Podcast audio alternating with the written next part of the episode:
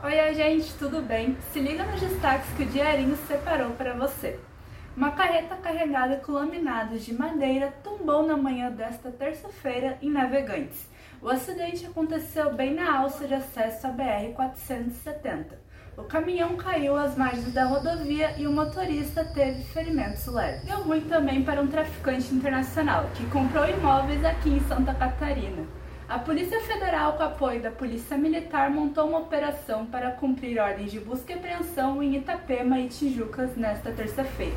Ele já foi condenado várias outras vezes, mas estava em liberdade desde 2021. E depois de solto, ele veio ao estado catarinense lavar dinheiro em imóveis, mas foi preso novamente. É, minha gente, o tempo virou e a chuva voltou a protagonizar o céu na região.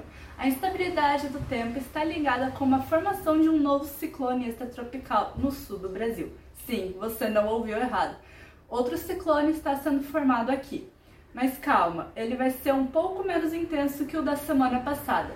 O principal alerta da Defesa Civil Estadual é para ocorrências de frio intenso e de grandes chances de alagamentos. Por hoje é isso, pessoal. Não se esqueça, se sair de casa, leve guarda-chuva e casaco.